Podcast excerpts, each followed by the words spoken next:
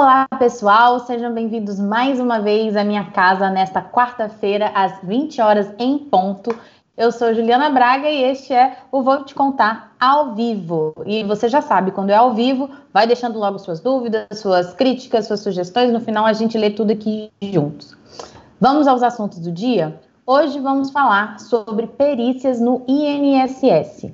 A demora do governo para sancionar o Corona Voucher está atrasando não só o auxílio financeiro aos mais vulneráveis nesse momento, como também a implementação de um sistema que permitirá permitirá beneficiados, pessoas que estão procurando benefícios no INSS, apresentarem atestados de forma online, sem a necessidade de se deslocar até uma agência para ser atendido. E vamos falar também sobre a situação nos lares e abrigos de idosos. As instituições estão pedindo socorro ao governo federal. E aí, vem comigo? Roda a vinheta, Lu.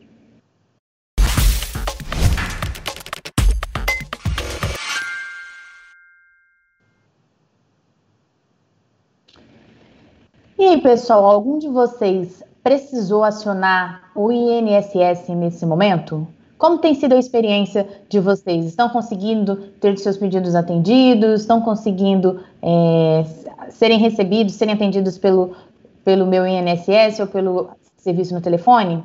Pois bem, antes dessa crise toda começar, eles já estavam lá numa situação super complicada, enfrentando uma série de dificuldades, com uma fila de quase 2 milhões de benefícios para serem analisados e represados pela falta de pessoas mesmo para analisar todos esses pedidos.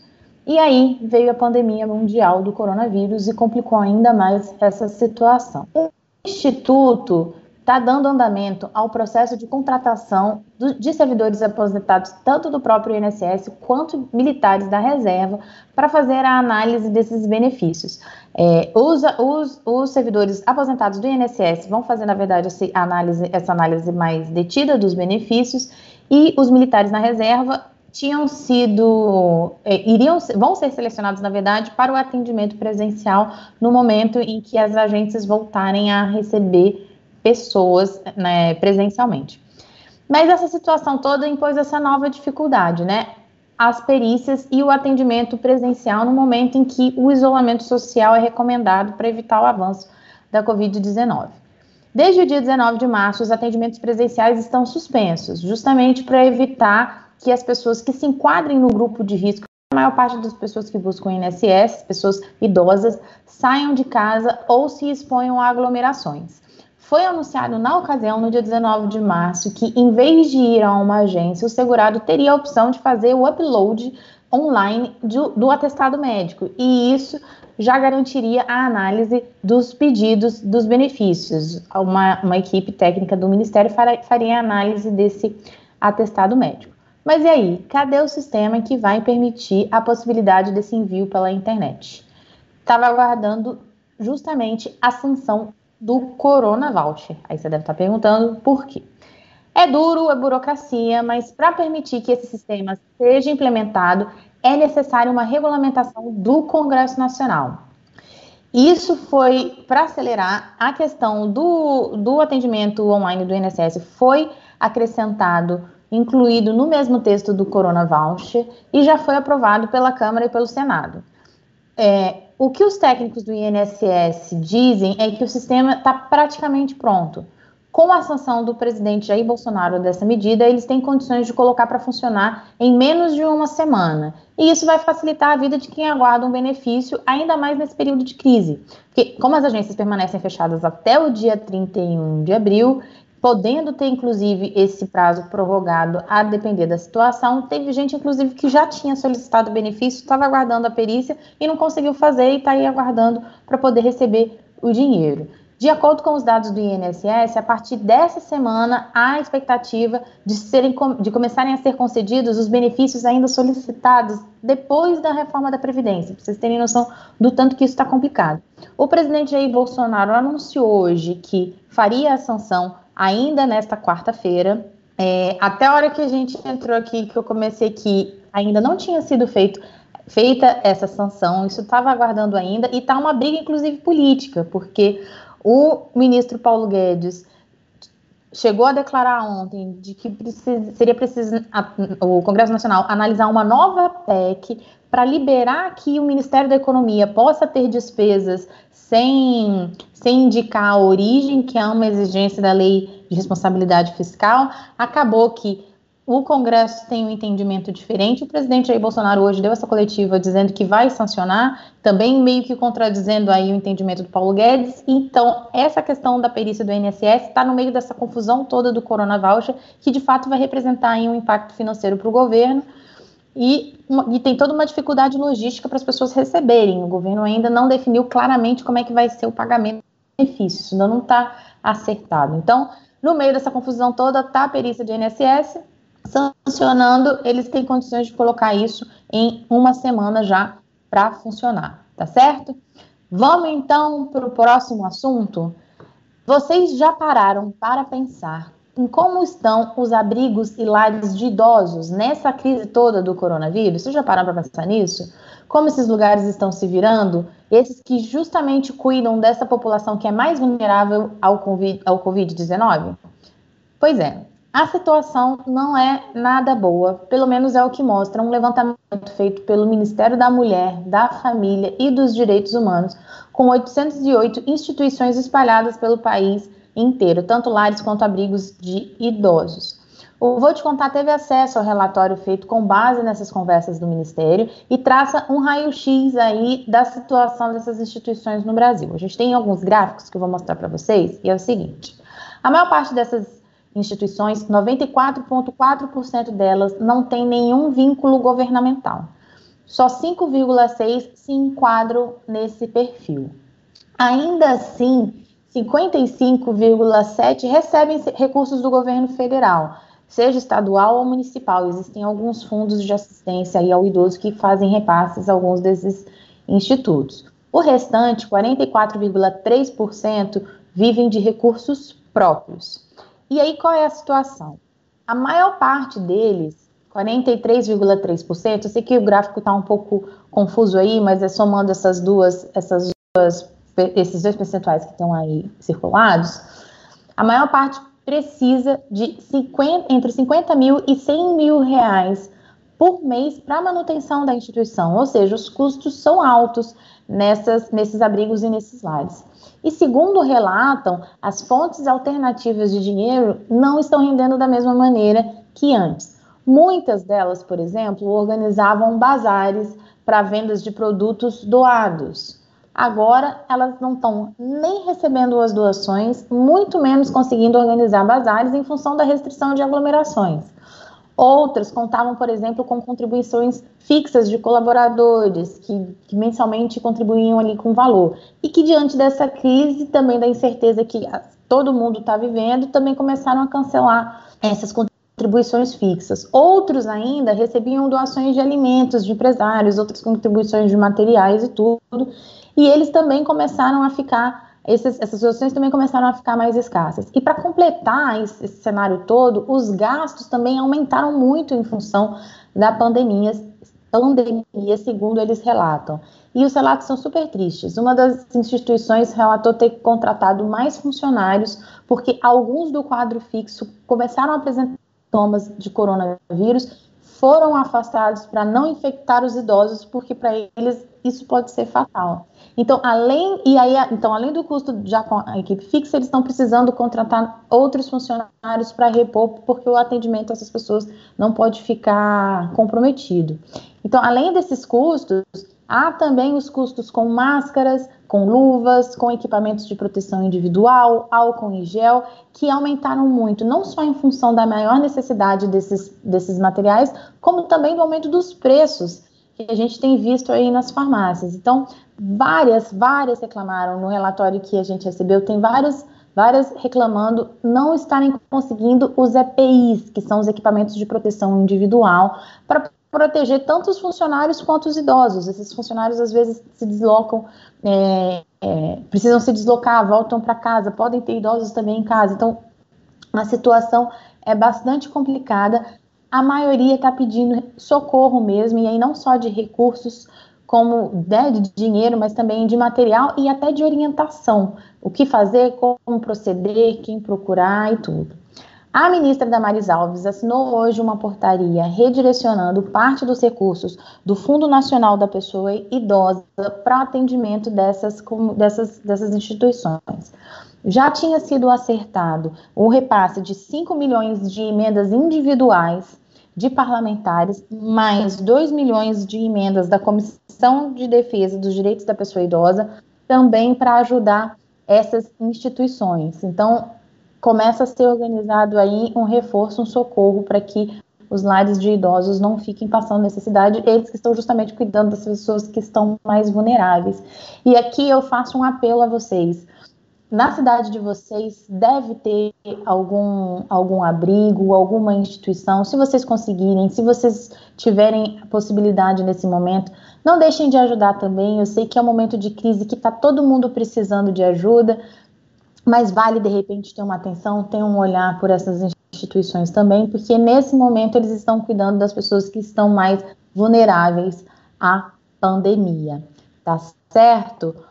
E Olha só, mais tarde, logo depois, quando acabar aqui, vai entrar hoje o Sem Juridiquês com a Juliana Calzin, que vai falar um pouquinho sobre um, isso que a gente falou, sobre o aumento dos preços em função dessa crise toda, do aumento da demanda para determinados produtos. Então, se vocês quiserem ver, tá bem legal, entra depois da gente aqui. Mas agora é hora de ler os comentários de vocês ver o que, que vocês estão falando. Deixa eu pegar aqui para ver o que que chegou. Eu vi aqui no iníciozinho, quando entrou a vinheta, alguém comentando que que assiste, ó, Ricardo Xavier, tô aqui só para ver como é a casa das pessoas. Pode ver minha casa, essa parte aqui, aqui não está bagunçada, o restante da bagunça está atrás do computador, mas seja bem-vindo, continue vindo ver o programa e eu espero que além de conhecer a minha casa, você também saia daqui mais informado, tá? Deixa eu ver se chegou aqui mais algum comentário, mais alguma coisa. Ah, olha só. Ah, ó, Leon, Leonardo Fotografias, melhor meio de comunicação. Adoro vocês. Muito obrigada, viu? A gente aqui faz um esforço é, enorme para trazer informações para vocês de qualidade, informação, informações verificadas, confiáveis. Continuem vindo que a gente faz isso aqui com o maior prazer, tá? Olha só. Renato Magela. Juliana, o governo tem a dificuldade de localizar os informais e desalentados. Pode ser esse o motivo pela demora das decisões? Pode. Isso de fato está acontecendo. O governo está com alguma dificuldade para identificar onde é que essas pessoas estão. As informações que já saíram, que já são, que na verdade ainda são informações de bastidores, mas que já saíram nos meios de comunicação, dão conta de que neste momento o planejamento que eles ainda que eles têm é de pagar primeiro as pessoas que estão no Bolsa Família, que são pessoas que, que, vão ter a opção, segundo o texto que foi aprovado, de escolher esse voucher de 600 reais quando ele for mais vantajoso. Em geral, é o valor do Bolsa Família costuma ser inferior a isso. Eles vão começar por essas pessoas. Por mais que o valor do Bolsa Família seja menor, são pessoas que de alguma maneira também já estão sendo assistidas, porque elas têm ali um auxílio do Bolsa Família. Depois eles têm o cadastro único, que é um cadastro que foi criado ainda no governo do, do ex-presidente Fernando Henrique, que é um cadastro das pessoas que têm uma situação de vulnerabilidade social, elas se cadastram nesse, nesse grande banco de dados, que é uma primeira triagem aí para a seleção de programas sociais. Essas pessoas, em geral, por já estarem nesse cadastro, também às vezes já recebem algum benefício ou outro. Mas tem uma, uma gama enorme de pessoas, de autônomos, que não estão nesses registros, que não recebem benefícios sociais, mas que vão ter um impacto durante essa crise toda. Hoje, o presidente da Câmara, Rodrigo Maia, mencionou durante uma coletiva a possibilidade das empresas de maquininha de pagamento, né, de cartão, ajudarem a localizar esses autônomos. Mas isso foi uma sugestão que foi feita pelo presidente da Câmara, que não é quem vai operacionalizar esses pagamentos, e a gente, na verdade, ainda não sabe. A promessa era para ser sancionado isso ainda hoje, é, mas a gente ainda está aqui no escuro, sem saber como é que isso vai acontecer, tá? Deixa eu ver aqui se tem mais algum comentário. Ó, Fábio Braga diz o seguinte: corrijam, voucher não é renda, voucher é vale, vale transporte, vale alimentação. Bolsonaro sancionou a renda básica emergencial. Não é hora de deturpar conceitos econômicos. Obrigada, Fábio, pela correção.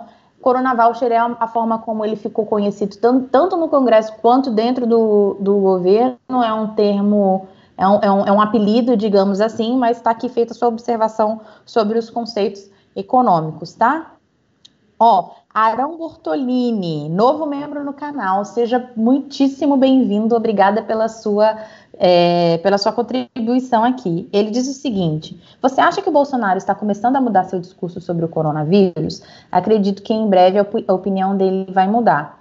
Olha, eu conversei com várias pessoas hoje a respeito dessa, dessa mudança aí ontem no, no pronunciamento dessa mudança de tom, né? A gente viu ele fazendo um pronunciamento mais ameno, um comentário mais, inclusive rechaçando algumas coisas que ele vinha falando, por exemplo, sobre a cloroquina. Ele colocou que é, uma, é um medicamento que ainda não tem essa comprovação científica, diferente do que ele vinha dizendo anteriormente. Mas aqui em Brasília, especificamente, existe hoje uma sensação de que o presidente oscila nesses posicionamentos. Tanto que Nessa quarta-feira pela manhã, o presidente já publicou um vídeo no Twitter que foi desmentido, na verdade, corrigido pela ministra da Agricultura, Tereza Cristina, que era um vídeo que mostrava um, uma pessoa falando que já estava tendo desabastecimento no SEASA, que o cenário era muito complicado. A ministra falou que aquele vídeo foi gravado no momento já de fechamento da, do SEASA e por isso que estava ali uma situação, aquela imagem do SEASA vazio. A impressão que se tem em Brasília é de que ele oscila. Eu conversei com algumas fontes, inclusive uma, uma, algumas fontes militares, que fizeram o seguinte palpite: pode ser que esse vídeo tenha sido publicado é, pela turma que administra as redes sociais, que é uma turma mais jovem, que aqui em Brasília é conhecida até como Gabinete do Ódio, e que tem uma atuação é, mais incisiva aí do Carlos Bolsonaro, que é o presidente do, do filho do presidente, que tem esse perfil aí mais combativo. Ele especula-se que o Carlos poderia ter feito isso à revelia do presidente, que estaria fazendo um esforço para amenizar o discurso. Mas assim, por enquanto, de ontem para hoje, ninguém crava que essa mudança do, de postura do presidente é permanente. Isso já aconteceu em outras situações. O presidente já modulou o discurso. Vamos lembrar que na semana passada ele teve reunião com governadores, as primeiras reuniões, inclusive os governadores da oposição ressaltavam justamente esse clima de. Eles, ressaltavam justamente esse clima de cordialidade, é, esse clima propositivo de combate ao enfrentamento, de combate ao avanço do coronavírus. Mas aí, quando foi para se reunir com os governadores do Sudeste, o presidente mudou de tom de novo, entrou num embate com o governador de São Paulo, João Dória. Então, assim, não seria a primeira vez que ele retomaria um discurso mais combativo. O presidente tem essa personalidade mais combativa. Mas vamos ver, é, é, é, um, é, uma, é um consenso de que nesse momento de crise, todas as pessoas com quem a gente tem conversado, há um, há um consenso de que é necessário a gente ter uma liderança única e mais do que isso, todo mundo caminhar junto, porque vai ser uma crise econômica, vai ser uma crise na área da saúde, a gente ainda não sabe quais vão ser os efeitos, qual, qual vai ser a extensão disso tudo. Então, quanto mais harmonioso for o diálogo entre todas as esferas de poder, melhor para todo mundo, né? Deixa eu ver se tem mais alguma coisa aqui. Ah, ó, o Leonardo, Leonardo Gomes fez um comentário a respeito do comentário do Fábio Braga, mas a renda básica emergencial ainda está em votação. Eu confesso a vocês que agora eu vou ter que ver direitinho, porque agora eu fiquei confusa. É, de fato, o voucher não é uma renda, o voucher é um auxílio, é uma, é uma, é um vale. E tem uma outra proposta que é, e essa eu sei, tem uma outra proposta que é uma renda é, mínima, que seria uma outra coisa, que seria para todo mundo, que é uma discussão que foi colocada pelos governadores na carta que eles mandaram na semana passada, mas é uma outra discussão, não é essa do Corona Voucher. Mas eu vou dar uma, uma, verificada nessas informações e amanhã eu trago isso mais amarradinho para vocês, tá? Eu não vou ficar chutando aqui coisa que eu não tenho certeza, tá bom? É... Ó, Juliana Campos Vitor é, faz um comentário sobre o comentário do Fábio, tá rendendo o comentário do Fábio. Ela diz o seguinte: olha, Fábio, nós brasileiros estamos com uma terrível, eu acho que deve ser mania, de usar palavras ou expressões em inglês quando temos ótimos equivalentes em nossa língua e ainda deturpa. A Juliana tem razão, a gente tem essa mania mesmo. Vocês me desculpem, mas é o termo que tem sido utilizado. Eu achei que seria mais fácil, vocês identificariam com mais facilidade se eu usasse o Corona Voucher. Mas é, tem razão, a gente tem palavras em português mais específicas que a gente poderia usar. Carlos Neto, membro aqui do canal também. Olá, pessoal. Força, nessa hora tá feio o negócio. A gente vai viver realmente dias complicados. O próprio ministro da Saúde, é, Luiz Henrique Mandetta, tem dito que o pior ainda está por vir. A gente ainda vai ver um aumento dos casos. Agora que vai aumentar o número de testes, também deve aumentar o número de, de casos confirmados. Então, esse pico ainda deve é, chegar aqui no Brasil. Então, o, o Carlos tem razão. Força nessa hora que a gente vai precisar, todo mundo, tá bom? Mais uma vez, muitíssimo obrigada pela companhia de vocês. Voltem amanhã, que amanhã eu vou voltar e vou voltar, inclusive, com essa informação, informação checada a respeito da renda básica emergencial, tá bom? Deixem, não deixem de. Não deixem de esquecer de deixar a sua curtida, de deixar o seu comentário, as suas sugestões, que esse programa é feito para vocês, tá bom? Até amanhã. Tchau, tchau.